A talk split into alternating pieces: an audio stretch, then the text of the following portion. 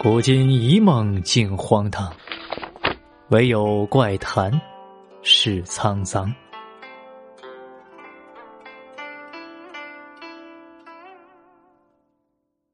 第二次升堂问案，堂下跪着心怀鬼胎的几个人，发现夫人尸体的伙计，放走黄任的城门守卫，以及被鬼上身的刘宪业。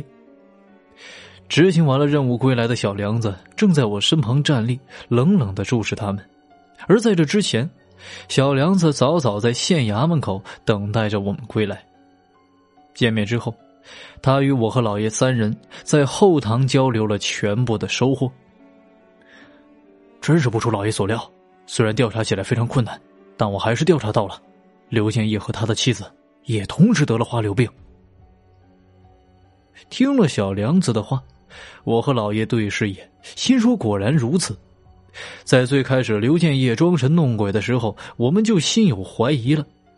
假定刘建业做的一切都是为了诬陷陶瓷铺的老板黄任，那么到底他的犯罪动机会是什么呢？老爷的推断就是根据一些传闻以及死者贴身丫鬟的证词得出的。根据传闻，刘建业十分喜欢古董陶瓷。听说他甚至购买过要进贡给皇上的瓷器，而黄任呢，除了明面上做一些普通的古董陶瓷之外，私底下也会干一些倒卖皇帝贡品的生意。大家都是明眼人，只是看破不说破。毕竟这黄任呢，上下打点的分毫不差。由于这一层关系，黄任和刘建业走得愈发亲近，经常登门拜访。听说刘建业对黄任也非常放心，进入内宅妻子不避，经常吃饭喝酒到深夜，交谈甚欢。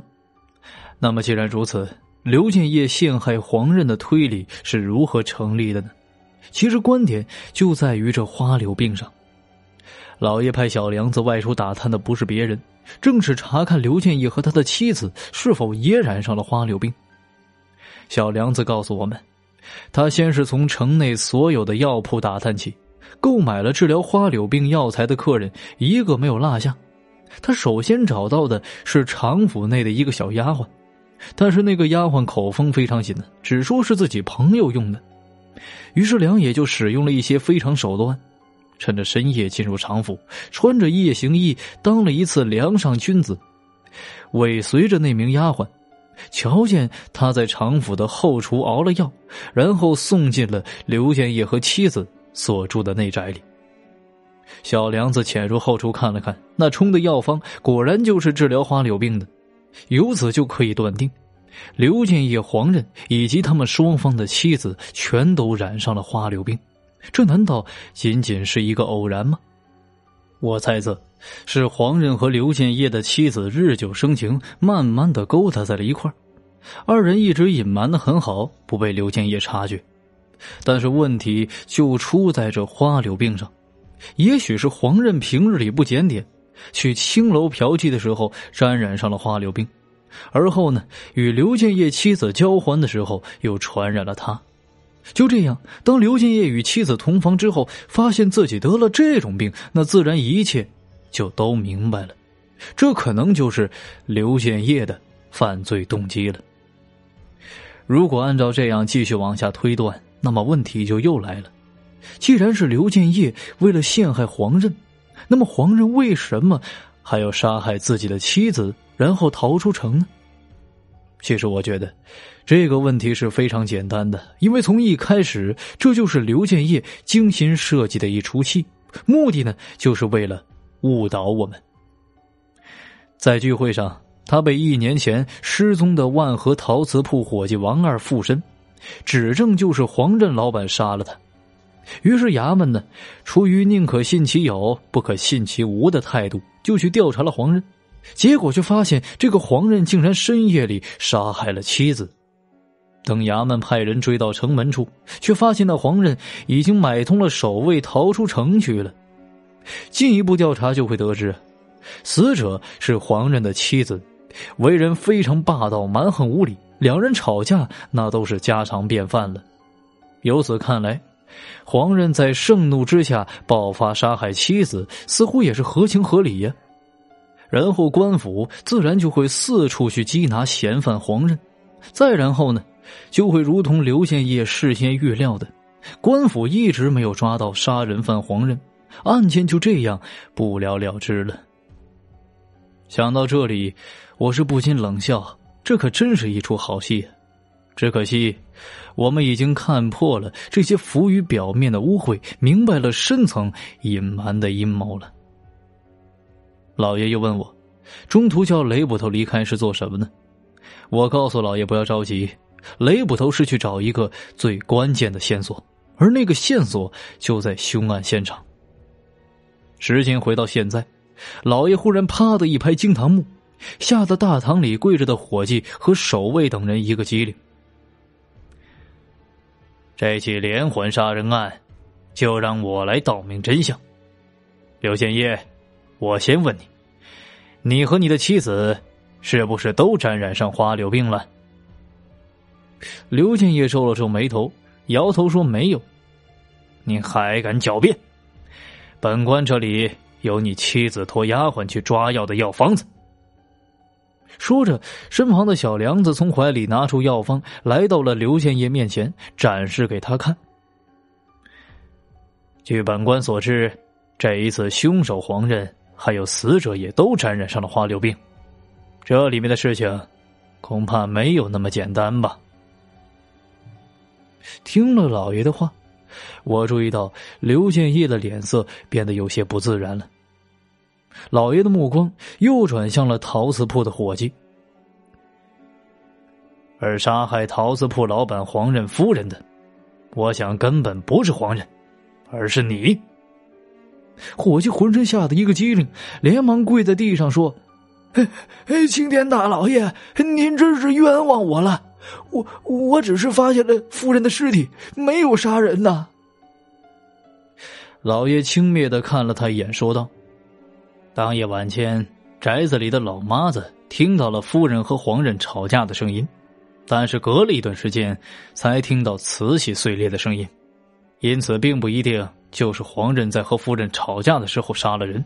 你也是有作案时间的，死者死的时候头朝着床，脚朝着门，没有挪动尸体的痕迹，就说明死者是站在门后被凶手砸死的，在门后发现了一双鞋的脚印。我已经找画师临摹下来了，对比之后，那和你的脚印是一模一样。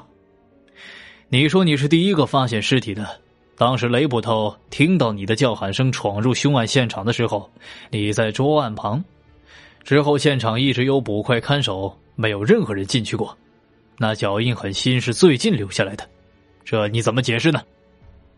伙计被这连番的质问吓得说不出话来，他下意识的转头看了看刘建业。发出了求救式的目光，然而刘建业压根儿就没有搭理他。之前师爷审问你的时候，稍微用了点手段套你的话，你就上当了。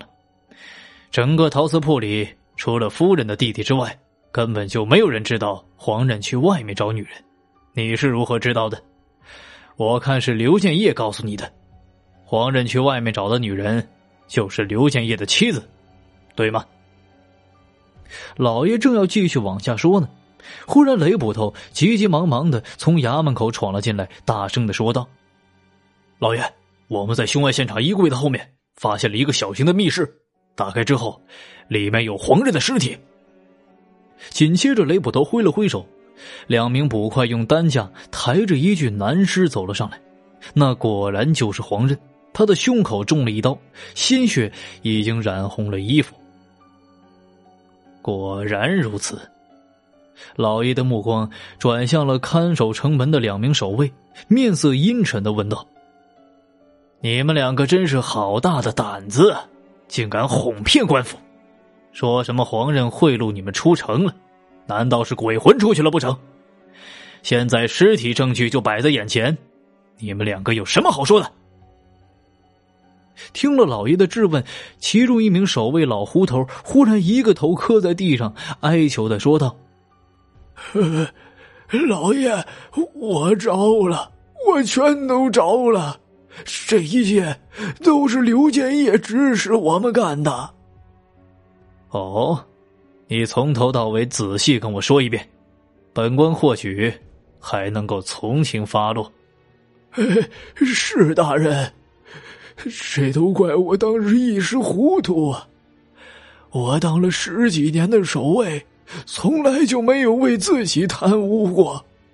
我这侄子老大不小，就因为没钱娶不着媳妇儿，我们全家都跟着着急呀。但是也拿不出钱帮忙。有一天，刘建业就找到我，给了我二百两银子，吩咐我，要是有衙门口的人追查万和陶瓷铺的老板黄任，就说自己被他贿赂，让他逃出城去就行了。其他的什么都不用管。我当时啊，真是猪油蒙了心了。我觉着，不知者无罪，就算不小心放走了黄任，也罪不至死啊。用我这一把老骨头换二百两银子也值了，所以小人就照做了。那天雷捕头带人来追，我就撒了个谎。大人，小人真是有罪呀！只希望您能够从轻发落。老爷点点头。你汇报有功，本官自会从轻发落。老胡头连忙带着自己侄子磕头，满口的感恩戴德。老爷又冷冷看向了伙计：“他们都已经招了，你呢？”要是不说，本官可就要大刑伺候了。到底是有人指使你，还是你故意杀了黄任妻子？伙计此时被巨大的压力压得有些喘不上气来，他咽了咽口水，喃喃的说道：“老爷，我我我也招了。是刘建业指使你杀害黄任妻子的吗？是。”老板黄任也是你杀的，是，你为什么要帮刘建业杀人？伙计晃晃悠悠抬起头来，有气无力的说道：“回大人，小的进入万和陶瓷铺以后，专门负责掌管账目和售卖，在里边吃了不少回扣，但是，一年之前，被当时的一个小伙计王二发现了。”他就三番两次威胁我，说不给他银子，就要告诉黄老爷去官府告发我。我当时一时冲动，就把他给杀了。没想到正被当时要来买瓷器的刘建业给撞着了。我本来以为我肯定是完蛋了，但是没想到，那刘建业非但没有去官府报案，还帮着我一块处理了尸体，就埋在了墙根处。他为什么帮你？这我也是后来才明白，刘建业是为了让我去打探老板黄任售卖进贡给皇上瓷器的事儿。我帮他搜集到了一些证据，他以此威胁黄任，得到了不少好处。前些日子，刘建业告诉我，他的妻子和黄任私底下通奸，要我跟他一块除掉黄任，伪造黄任杀害妻子逃离的现场。要是我不做，他就用我当年杀害王二的事情威胁我。除此之外，只要我帮他，就会给我一大笔钱，足够我自己去做买卖，逍遥快活了。所以你就帮他了？是的。昨天我事先故意告诉夫人，自己看到黄任进了青楼，故意惹他生气，然后。又趁着他们屋里没人，躲进了衣柜里。当天晚上亥时左右，黄任和夫人果然就因为青楼这件事情大吵了一架。刘建业告诉伙计，黄任的屋子里呢有一间密室，里面放的全都是来历不明的珍贵瓷器。刘建业和妻子吵完架之后，一般都会进去生闷气。于是伙计就耐心的等着他们吵完了架，果不其然呢，刘建业不知道按了什么机关，柜子忽然就挪动了，而等他进入密室里，柜子又恢复了原位。之后，伙计又听到夫人也出门了，他就蹑手蹑脚出来，拿起了桌子上的一个青花罐子，躲在了门后。没过一会儿，等夫人回来了，伙计就用那罐子狠狠砸在了他的后脑勺，瓷器是啪的一声掉在地上摔碎，惊动了密室里的黄刃。柜子又一阵响动，还没等黄刃从密室里出来，早已等候在外面的伙计就一刀扎进了黄刃的心脏。随后，一脚将其踹入了密室里，关上了门。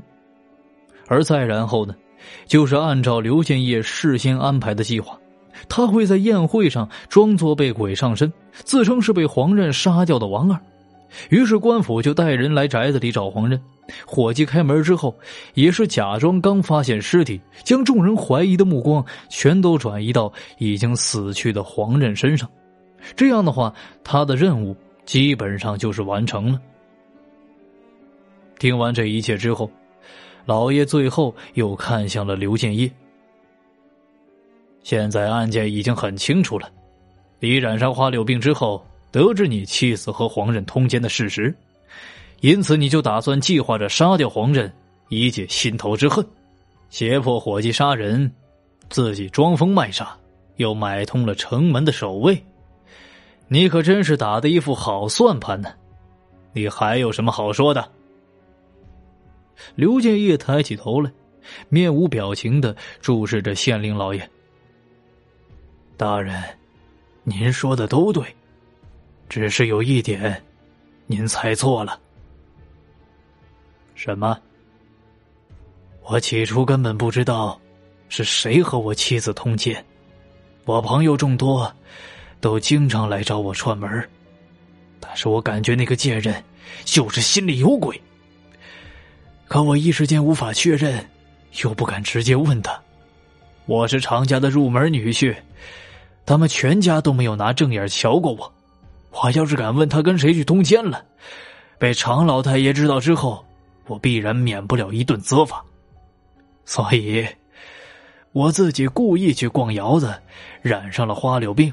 是我传染给了我妻子。如果谁和我妻子通奸，那么必然也会染上这种病。我也是真没想到，竟然是我最信任的朋友黄任。所以，所以我绝对饶不了他。